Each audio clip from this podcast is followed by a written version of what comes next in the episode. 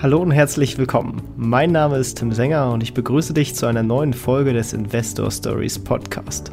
Erfahre von anderen Investoren, wie sie gestartet sind und welche Erfahrungen sie auf ihrem bisherigen Weg gemacht haben. Lass dich von ihren Geschichten, Strategien und Vorgehen inspirieren und schreibe deine eigene Investor Story. Hallo und herzlich willkommen zum Investor Stories Podcast. Und heute geht's mal auf Wunsch äh, einer Hörerin, die sich beschwert hatte. Wir haben doch nicht genügend österreichische Gästen zu Gast. Ähm, und äh, deswegen treten wir heute mal wieder eine Reise an nach Österreich. Und deswegen darf ich mich herzlich äh, freuen, äh, herzlich begrüßen, meine ich natürlich, äh, den Clemens von Dividendenpost. Herzlich willkommen im Podcast. Ja, hallo, servus Tim. Das freut mich natürlich sehr, dass wir da gemeinsam heute ein Interview führen und vor allem auch einen Teil zur deutsch-österreichischen Verständigung im Sinne der Finanzbildung beitragen. Wobei ich ja eingestehen muss, dass ich wahrscheinlich mit dem in Hannover gesprochenen Deutsch wohl kaum mithalten kann. Aber für einen Österreicher kann man dich auf jeden Fall sehr, sehr gut verstehen, um das jetzt gemein zu formulieren. Das ist ja nett, ja. Ich kann aber auch gerne im Mundart weiterreden. ne, ne, bleiben wir mal äh, verständlich für, für alle Hörer. Ähm, ne, sehr, sehr, sehr, sehr cool, dass du da bist. Äh, wirklich äh, tolle Empfehlung von der, von der Hörerin. Äh, kann ich auch nur äh, nochmal als, äh, als Rat, sage ich mal, an alle Hörer weitergeben, wenn ihr irgendwelche coolen Leute kennt, äh, immer gerne empfehlen. Äh, wir, wir nehmen das gerne auf und äh, fragen die Leute für, für Investments an. Und dann hatte ich mir natürlich auch deine Webseite angeguckt und äh, den Content, den du so fabrizierst und äh, fand das äh, wirklich cool, ähm, sehr, sehr hohe Qualität. Und deswegen freue ich mich jetzt sehr, sehr auf dieses Interview. Doch äh, für diejenigen, die da noch nicht vorbeigeschaut haben und vielleicht dich und deine Webseite noch nicht kennen, ähm, vielleicht magst du einmal kurz so eine kleine Intro geben, wer du eigentlich bist und was du so machst. Ja, mein Name ist eben Clemens Faustenhammer. Woher ich komme, dazu habe ich mich ja schon ganz klar deklariert, nämlich aus Österreich, vor allem im Osten Österreichs eigentlich zu Hause. Selbst bin ich zweifacher und verheirateter Familienvater. Und beruflich bin ich in einer leitenden, wahrscheinlich auch durchaus exponierten Funktion in einer der führenden Banken hier in äh, Mittel- und Osteuropa tätig. Oder wie es jemand erst vor kurzem bezeichnete, ein Vollblutmanager. Was es jetzt ganz konkret ist und damit gemeint ist, dem muss ich selbst noch auf den Grund gehen. Aber ich glaube, es geht einfach darum, dass ich, ja, dass es ein anderes Wort ist, dass ich für meinen Job brenne, großen Leidenschaft dazu entwickle. Und wie du schon angeteasert hast, ja, im zivilen Leben sozusagen betreibe ich nebenher einen Finanzblog, der eventuell den ein oder anderen deiner Hörer bekannt ist, nämlich dividendpost.net und ja, war quasi auch seine Transformation von Content konsumierenden in einen Content teilende Person des, ja, wenn man so möchte, öffentlichen Lebens, ja. Sehr, sehr cool. Ja, äh, da, da steigen wir dann doch auch mal äh, direkt ein, denn äh, wie man jetzt schon unschwer rausgehört hast, bist du tief in der Finanzszene verankert, sowohl beruflich als auch hobbymäßig sozusagen über den Blog. Ähm, machst auch äh, zahlreiche Podcasts, äh, unter anderem zum Thema Geldgeschichten, also um die Historie, Wirtschaftshistorie, die da eingehst, was ja anscheinend auch eine, eine Leidenschaft bei dir ist, also wirklich tief verankert. Und dann würde mich natürlich interessieren, war das schon immer so bei dir? Wie bist du damals zum, zum Thema Finanzen gekommen oder hat sich das erst so mit der Zeit so ein bisschen rausgebildet? Ja, definitiv erst mit der Zeit, ja. Ähm, wobei die Zeit in meinem Leben schon sehr früh war, was aber auch damit zusammenhängt, dass ja ich aus einer, wie soll ich sagen, aus der Sozialisation heraus nicht ganz komfortablen Position meiner Eltern, die es auch geschafft haben, relativ in kurzer Zeit relativ viel Geld für die damalige Zeit durchzubringen. Ja, ich nenne das immer so diese vier apokalyptischen Reiter, Spekulation, Hyperkonsum, Kredit und dann eben auch Übermut, nämlich den Kredit vielleicht auch zurückzuzahlen. Aber das war halt eine Zeit, die mich natürlich sehr, sehr geprägt hat persönlich. Und dann wahrscheinlich in den Nullerjahren den, den Anstoß gegeben hat, so, wie soll ich sagen, das, den, das Thema Vermögensaufbau, eigenständiger Vermögensaufbau eben in, in die eigenen Hände zu legen.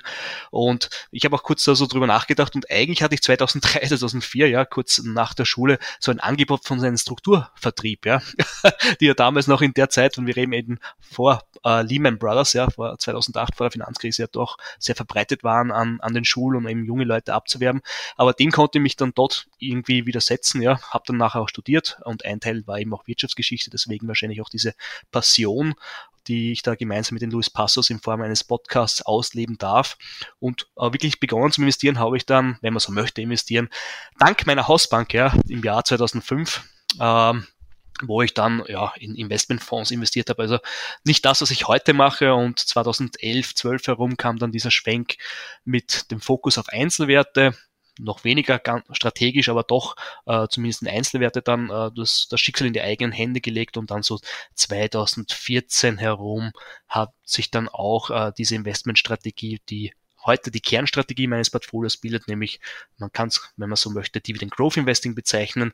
Ich nenne es eher ein generationsübergreifendes Studieren, was wahrscheinlich auch in der Zeit zusammenhängt, weil in der Zeit meine Tochter geboren wurde, ja, oder beziehungsweise die Geburt schon sehr nahe stand, ja, dass man hier, dass ich mich mit dem Thema tiefer auseinandersetze.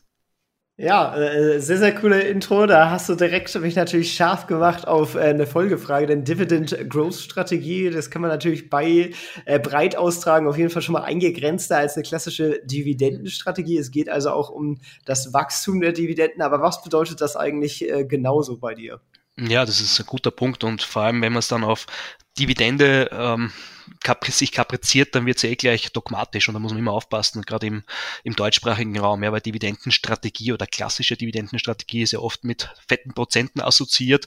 In dem Fall vom Dividend Growth Investing reden wir eigentlich von Mainstream Investing, ja, wenn man sich den S&P 500 hernimmt, davon zahlen circa 85 Prozent per se eine Dividende, ja, also es ist wirklich Mainstream und sogar 55 ähm, Prozent der Unternehmen steig, äh, zahlen über zumindest fünf Jahre steigende Dividenden. Das heißt, Dividendenwachstum an sich geht mit wachsenden Unternehmen einher. Das bedeutet auch, diese Unternehmen sind in der Lage, über unterschiedliche Wirtschaftszyklen, am besten mehr als einen Wirtschaftszyklus, also einen Abschwung, ihre Dividenden zu steigern, ohne die Substanz des Unternehmens zu gefährden. Das ist ein essentieller Punkt. Das Geschäftsmodell ist robust genug oder auch resilient genug, um uns als Aktionäre an den Unternehmenserfolg in Form von Dividenden, wachsenden Dividenden partizipieren zu lassen. Und ja, das ist ein Teil davon. Und wie gesagt, meine Investmentstrategie heraus, ich meine, da kommen wir vielleicht auch später auch noch zu sprechen, aber ich würde so Dividend Growth Investing eigentlich als eine sehr fade Strategie bezeichnen, wo man, wie man so schön sagt, der Farbe an der Wand beim Trocknen zusieht.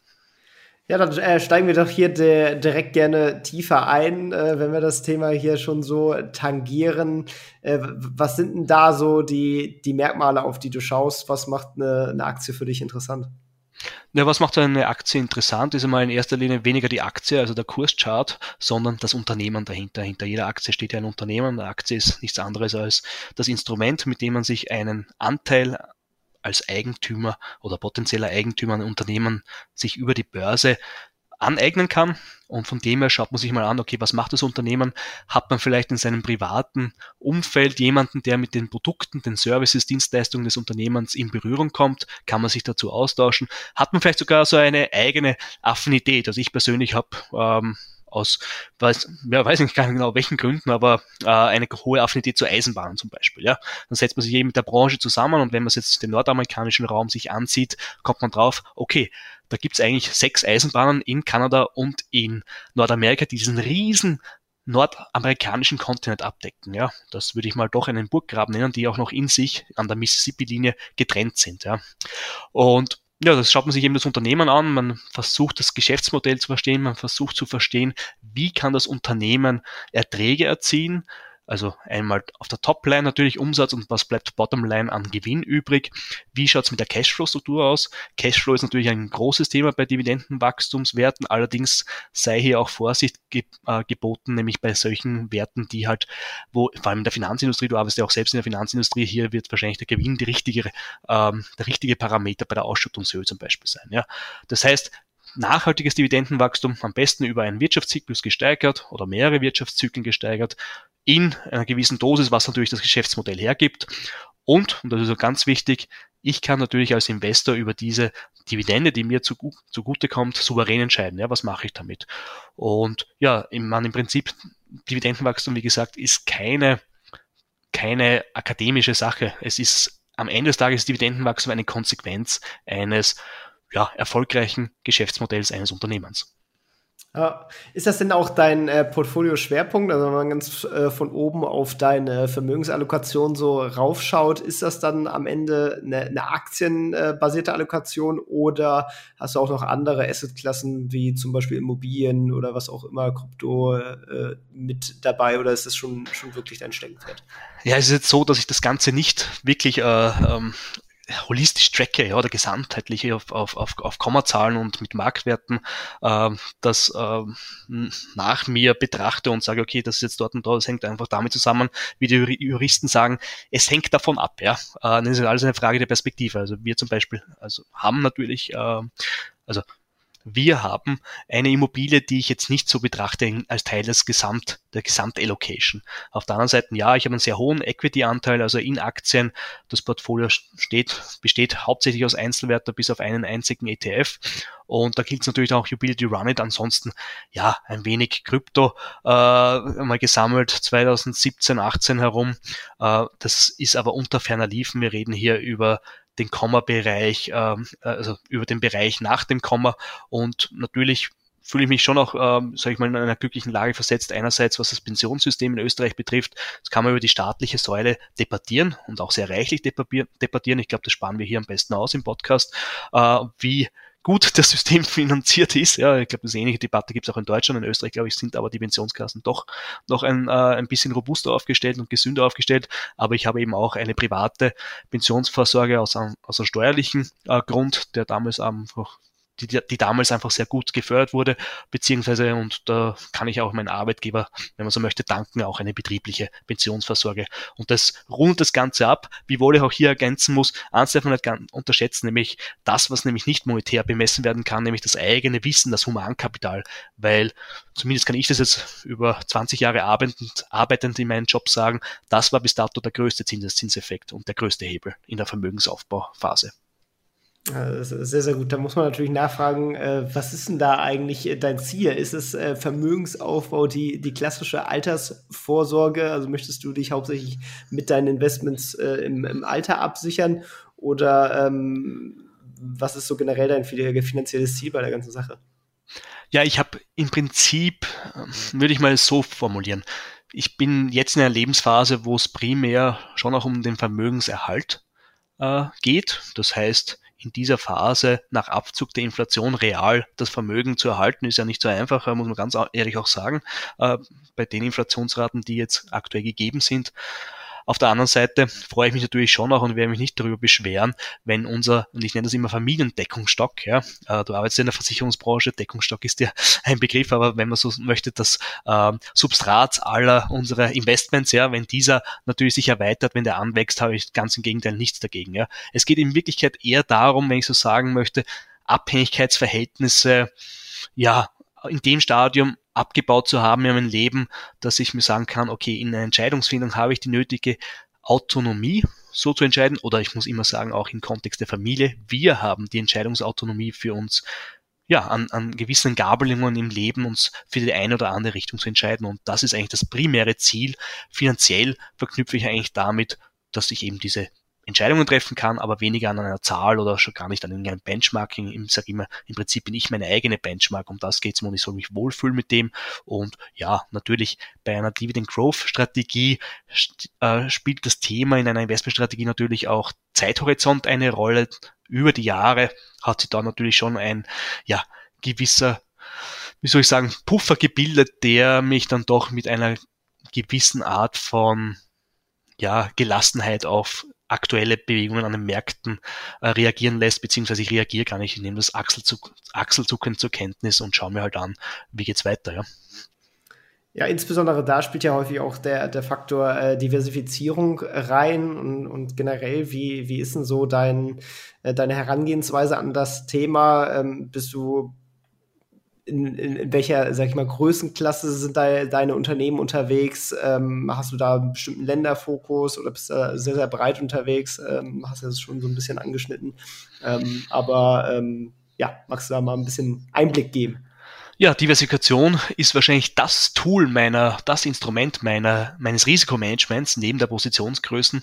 Ähm, da gibt's ja auch, kann man auch reichlich drüber streiten. Positionsgrößen soll ich gleich all in gehen, ja, ist empirisch gesehen wahrscheinlich, statistisch gesehen auch das äh, wirks wirkungsvollere Mittel oder bessere Mittel als in Branchen zu investieren, aber das ist natürlich eine persönliche Frage des Risikoappetits. Also nochmal auf deine Frage nämlich auch zum Thema Diversifikation zu kommen. Ich meine, Diversifikation ist das einzige Free Lunch an der Börse, was es gibt. Ja. Ich fahre hier einen sehr diversifizierten äh, Ansatz. Das heißt, ich versuche mich anhand unterschiedlicher Branchen, Sektoren entlang der ja, globalen Welt Wertschöpfungskette zu orientieren und das auch abzudecken in meinem Portfolio. Wobei ich hier unterscheide, und das kennt man ja auch aus der ETF-Welt sozusagen, ja, dieses Core and Satellite-Prinzip. Ich habe für mich einen Teil des Portfolios, knapp 50 Prozent am investierten Kapital, in sogenannte Kernwerte, also Core investiert. Das sind knapp eben, eben 25 Prozent, das heißt 25 Unternehmen, von denen ich sehr überzeugt bin, Jetzt will ich nicht von High Conviction sprechen, ja, weil wenn ich da die andere Zahl nenne, dann äh, kommt wahrscheinlich das Stirnrunzeln. Ich habe nämlich auch einen Satellitenansatz, wo knapp 75 Werte äh, sich ja befinden, von denen ich zwar per se überzeugt bin, sonst wäre ich nicht darin investiert, aber ich sag hier möchte ich eigentlich nicht so viel Geld meines investierten, erarbeiteten Geldes auch investieren, weil ich sage, okay, das möchte ich zwar im Portfolio abdecken, aber mit einer deutlich geringeren Dosis. Und so fahre ich eben diesen Core-Satellite-Prinzip, das dann in Summe auf circa 100 Einzelwerte hinausläuft. Und ja, zum Thema Diversifikation, du hast es äh, angesprochen, natürlich Länderdiversifikation, das ist natürlich jetzt schon auch eine sehr akademische äh, Diskussion. Ne? Bei Ländern, da schaut man mal zuerst rein in die diversen ETF-Screenern, wie schaut denn das aus? Ist so viel USA drinnen, zwei Drittel USA, wow, ähm, wirklich schlimm und böse. Naja, man müsste halt sich auch immer anschauen, wo macht denn eigentlich das Unternehmen als multinational aufgestelltes Corporate-Unternehmen, ja, wo machen die ihre Umsätze? Und wenn ich mir da eine Microsoft anschaue, wenn ich mir da eine Texas Instruments anschaue oder eine, eine Unilever als gutes Beispiel, ja, die vor allem sehr viel Exposure im asiatischen Raum, indischen Raum haben, dann sollte man da immer ein bisschen aufpassen, woher kommt, wo ist eines, also man sollte aufpassen und auch differenzieren, wo ist das Unternehmen domiziliert mit dem Hauptsitz und zahlt es die Steuern brav und wo aber auf der anderen Seite machen es, macht das Unternehmen die Umsätze. So, das ist die eine Sicht. Natürlich Länderdiversifikation. Ich schaue persönlich, dass ich hier naja, was wird es ungefähr sein? Ich schätze mal 50 bis 60 Prozent USA. Der Rest teilt sich dann über vor allem den angelsächsischen Raum mm, mit Kanada, Australien, und Großbritannien auf und dann habe ich halt noch ein bisschen was in Deutschland und in Österreich äh, beziehungsweise in den Niederlanden und sonst ja Schweiz natürlich. Schweiz spielt auch noch eine, äh, eine größere Rolle im Portfolio. Das ist auf der Länderdiversifikation aber wenn ich das rein eben auf die wo sind die Unternehmen zu Hause wo ist ihr Stammsitz betrachte und die andere ist eben über die Branchendiversifikation. Hier spielt bei mir vor allem der Basiskonsum die Hauptrolle die erste Geige mit ja irgendwo zwischen 15 ah, und 20 Prozent. Ähm, wenn ich wahrscheinlich Consumer Discretionary, also den Nicht-Basiskonsum, den zyklischen Nicht-Basiskonsum mit betrachte, sind wir hier bei 25 Prozent sicher des Portfolios und dann schichtet es sich ab eben in den Industriewerten, in den Finanzwerten, in Gesundheitssektor, Healthcare und halt allfälliges und äh, weiter unten positioniert sind dann ja eher Sektoren, wo ich sage, okay, da möchte ich zwar eben aufgrund der Wertschöpfungsketten investiert sein, aber mit weniger Conviction. Das ist vor allem eine Versorgerbranche, das ist eine äh, Öl- und Gas, also Energiebranche, als auch die Telekommunikation. Jetzt ist das ja natürlich eine ganz schöne Anzahl an äh, Werten, die du da im Portfolio hast, selbst wenn man nur die, die Core-Werte nimmt. Äh, wie viel Zeit wendest du dafür auf, sag ich mal, wenn du erstmals eine Position eingehst oder aber auch dann, wenn du sie äh, weiterhin beobachtest? Das ist eine wunderbare Frage, die mir nicht das erste Mal gestellt wird. Ja, weil so quasi, wie, wie kann man das machen? Weil man muss ja überall bei jedem Unternehmen ja dran sein. Ja, ich meine, ich sag, wenn ich nur 25 Werte im Core-Wert-Portfolio äh, heranziehe, natürlich habe ich da einen stärkeren Fokus drauf, weil dementsprechend auch höhere äh, Positionsgrößen dort investiert sind. Aber jetzt muss man ganz ehrlich sein ähm, dieses ganze, ich muss das Unternehmen verfolgen und ich muss jeden äh, Rübser, den das Management so von sich gibt, ja, äh, irgendwie in meinen Investment Case zu betrachten, dann würde ich mich schon sehr stark einmal selbst reflektieren, ob das der richtige Weg ist. Und vor allem, wenn man so wie ich betreibt, bei 100 Werten, ich glaube allein schon durch den Diversifikationsgrad kann ich schon viel von dem, äh, ich muss da immer dran sein, äh, wegdiversifizieren, ja, das ist der eine Punkt. Das andere, ist ja, okay, selbst wenn man ein High-Conviction-Portfolio von 10, 15 Titeln fährt, ja, und sagt, ich muss den Markt ja outperformen, weil sonst verstehe ich ja gar nicht, wo man den Ansatz eigentlich fährt, ja, ähm, da muss man sich schon überlegen, okay, hat man jetzt wirklich die Telefonleitung in die C-Suite, wo die Entscheidungen getroffen werden, oder sind da doch vielleicht die ein oder anderen institutionellen Investoren, äh, Stichwort Activision, Microsoft, ja, um ein Unternehmen zu nehmen, was mir da auch einfällt, doch ein bisschen näher dran an die sogenannte C-Suite, also den Vorstand. Also da muss man immer, glaube ich, äh, relativ relativieren, was ist der eigene Impact, wenn man Unternehmen genau verfolgt, nämlich Informationen, die in dem Moment, wo du sie aufnimmst, schon veraltet sind und der Markt schon längst eingepreist hat und in Wirklichkeit hat er schon vorher eingepreist. Ja. Äh, das sind genug Analysten, die sich damit beschäftigen, das ist der eine Punkt. Der andere Punkt ist Zeitaufwand. Also mit den heutigen Tools, die mir zur Verfügung stellen und wie ich begonnen habe, eben zu investieren, war das bei weit noch nicht so Anfang der 10er Jahre so weit entwickelt. Also ich nenne jetzt nur einige Tools, ohne jetzt für jemanden Werbung zu machen. Ein Aktienguide, ein Aktienfinder, ja, äh, Finviz, was auch immer man da, Seeking Alpha, ja, äh, hervorragende Plattform, auch von äh, mit unterschiedlichen äh, Autoren, die dort schreiben, ja, über Unternehmen. Super toll alles, ja. Ähm, aber wenn man das wirklich aufs Rationale runterbricht und sagt, was schaue ich mir an, welche KPIs habe ich definiert, welche Kennzahlen. Ich habe vorher von der Ausschüttungsquote gesprochen. Man kann das Gewinn, die Gewinnentwicklung, den Cashflow, äh, die Cashflow-Entwicklung, die Margen, ja, operative Nettomarge heranziehen. Das kann man sich ja alles vorher wunderbar screenen und die Unternehmen sich dann eigentlich durchklicken. Ja. Und mit den jetzigen Tools, bei mir persönlich sind das pah, eine halbe Stunde bis eine Stunde Aufwand vielleicht in in der Woche.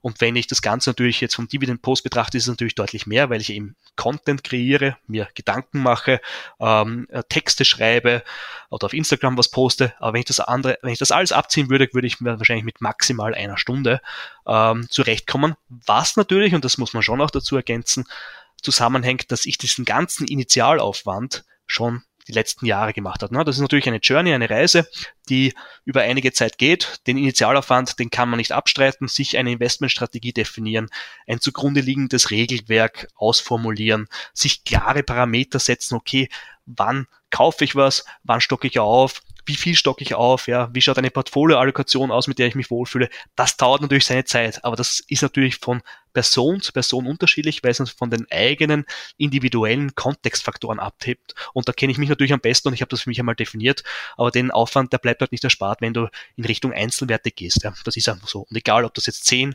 15 oder so in meinem Fall 100 Unternehmen im Portfolio sind. Sehr, sehr cool. Ähm, jetzt hast du bei den Kennzahlen, vor allem unternehmensbezogene Kennzahlen, äh, gesagt. Äh, inwiefern spielt das Thema Bewertung der Unternehmen für dich eine Rolle? Ja, ah, das Thema des Preises, auch sehr beliebt und da scheiden sich natürlich die Geister, was ist der richtige Weg.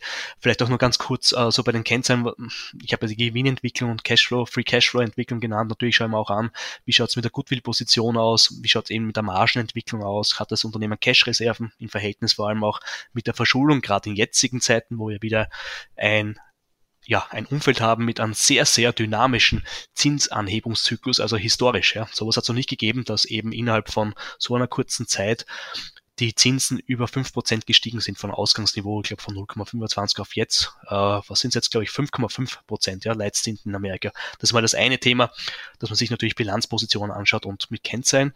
Beim Thema Multiples, ja, da bin ich ein bisschen zweigeteilt. Ich sage, ich bin sicher nicht der, der zum besten Preis einkauft, weil ich einfach in meiner Natur ein wenig ungeduldig bin, ja, in jeder Lebensphase und das haben auch meine beiden bezaubernden Kinder wahrscheinlich auch von mir geerbt. Das bekomme ich dann jeden Tag äh, rückgespiegelt. Kinder sind ja der schönste Spiegel der Welt, ja, äh, wie man so ist. Aber ja, ich schaue mir natürlich an, okay, ist der Kurs in einem 52 Wochen Tief eher in der Nähe des Tiefs eben oder anstatt des Hochs? Beim Hoch kaufe ich nicht unbedingt ein. Ja. Ähm, ich bin aber nicht der, der wirklich Bottom Fishing betreibt. Ja. Ich schaue, dass ich bei den Multiples und ich bevorzuge hier vor allem auch das Enterprise Value to EBITDA äh, Verhältnis beziehungsweise Enterprise Value to Free Cashflow. Das sind so Parameter, wo ähm, wo ich mich, woran ich mich orientiere und ich schaue auch gerne immer auf Sektoren. Ja, man hat ja im letzten Jahr 2022 gesehen, im Gesundheitsbereich, wer dort investiert war, das war letztes Jahr wirklich der äh, defensive Sektor. Ja, auch Basiskonsum war sehr stark im letzten Jahr 2022. Heuer hat sich die Geschichte vor allem im ersten Halbjahr ein bisschen umgedreht bei den Healthcare-Werten. Ja, also ich nenne jetzt eine Johnson Johnson, eine CVS Health, äh, natürlich wahrscheinlich auch aus den eigenen Unternehmensnachrichten auch getriggert, vor allem bei CVS Health, aber trotzdem hat es einige Sachen gegeben, die waren günstig. Und da schaue ich mir gerne so Sektoren auch an, ja, und kaufe dann in diesen Sektoren in diesem Jahr stärker nach, wobei zum Beispiel im letzten Jahr 2022 habe ich kaum im Healthcare-Bereich, Gesundheitswesen-Bereich nachgekauft. Also das Thema spielt auch eine Rolle, ist halt eben dieser Top-Down-Ansatz. Ja. Ich schaue mir von Sektoren zu Sektoren an und da gibt es ja wunderbare, ähm, wunderbare Grafiken, die auch zeigen, okay, wo stehen die eigenen, äh, die ganzen, wie nennt man sie, Branchen-ETFs, ja zum Beispiel ja, im Verhältnis zu anderen Branchen. Also heuer im IT-Bereich, vor allem äh, wenn man sich zum Beispiel ein doch sehr geschätztes und zum Glück auch in meinem Portfolio befindliches Unternehmen ansehe, eine Broadcom, na gut, da hat es heuer jetzt keine Möglichkeit gegeben, dass ich da aufschlag. Im letzten Jahr waren sie halt dann fast schon um die Hälfte wieder günstiger. Ja? Und das, das sind halt so Punkte, die ich mal ansehe bei den Multiples. Aber bei mir hat die Bewertungsfrage eher sekundären Charakter, nichtsdestotrotz bin ich da auch, ähm, sage ich mal, spaßbefreit, dass ich am Peak kaufen muss. Die Freude gehe ich mir dann doch nicht. Ja.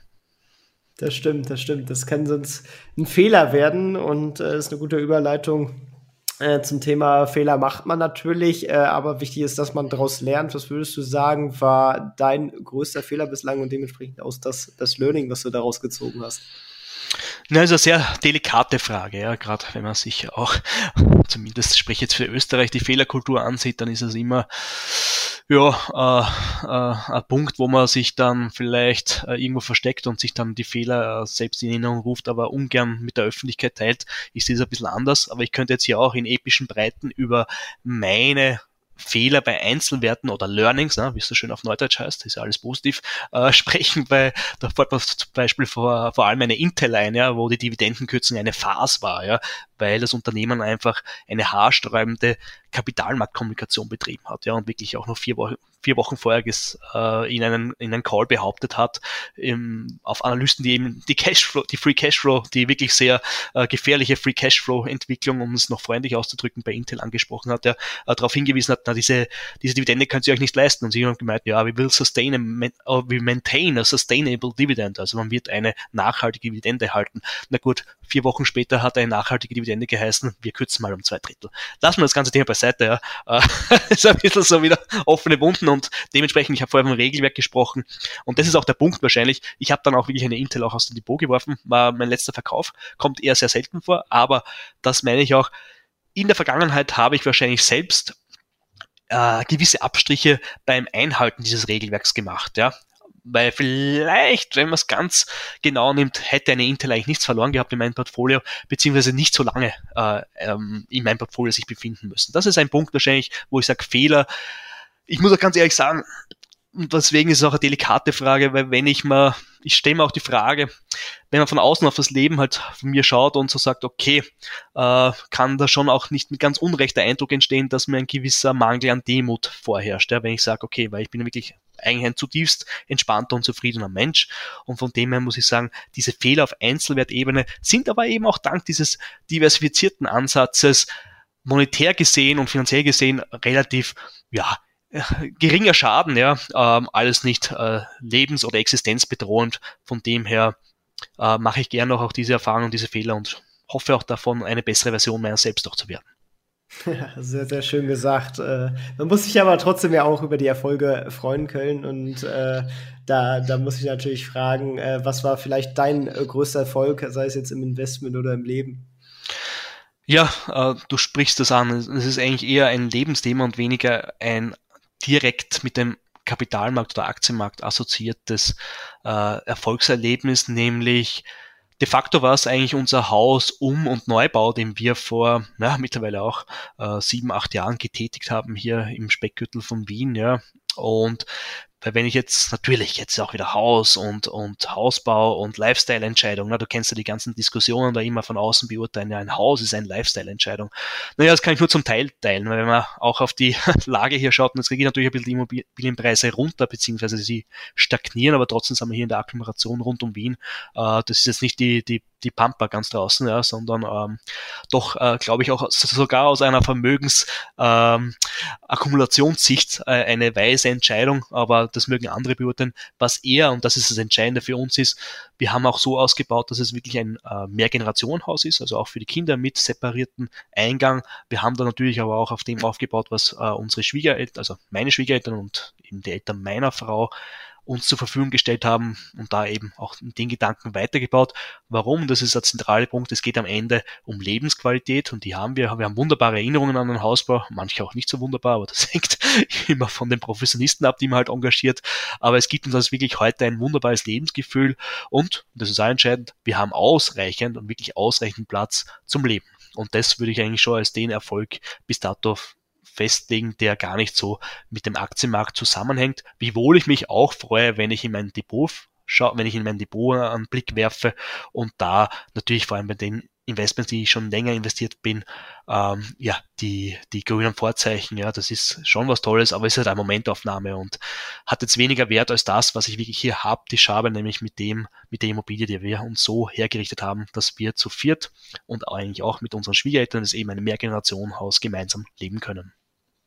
Sehr schön. Ja, das ist, äh, glaube ich, auch wirklich eine, eine wichtige Sache, weil am Ende macht man das Ganze ja auch äh, für sich und man sollte ja nicht nur Geld anlegen, um, um, um, Geld zu haben, sondern am Ende ist es ja auch das, was man sich mit dem äh, Geld leistet, und sei es jetzt ein Investment in die eigene Immobilie, in die eigene, äh, in den eigenen Lifestyle, sag ich mal, was man sich davon gönnt und einfach äh, das Leben leben kann, äh, was man sich wünscht wenn äh, wir, wir, jetzt noch so ein bisschen äh, schauen auf äh, das, äh, wie du dir das äh, Wissen angeeignet hast, um überhaupt all das äh, zu erreichen, äh, sticht da irgendwas heraus? Äh, liest du gerne Bücher? Gab es da ein Buch, äh, was dich vorangebracht hat? Oder ähm, wie, wie ist das Thema Wissensaufbau bei dir? Ja, da gehe ich auch durchaus 20 Jahre zurück mittlerweile und beginne eigentlich mit, ich habe zwei Studien gemacht. Das eine, zumindest habe ich so meiner Mutter damals verkauft, ja, äh, das eine ähm, fürs Portemonnaie, nämlich BWL, also Betriebswirtschaft, und für den Kopf äh, Wirtschaftsgeschichte.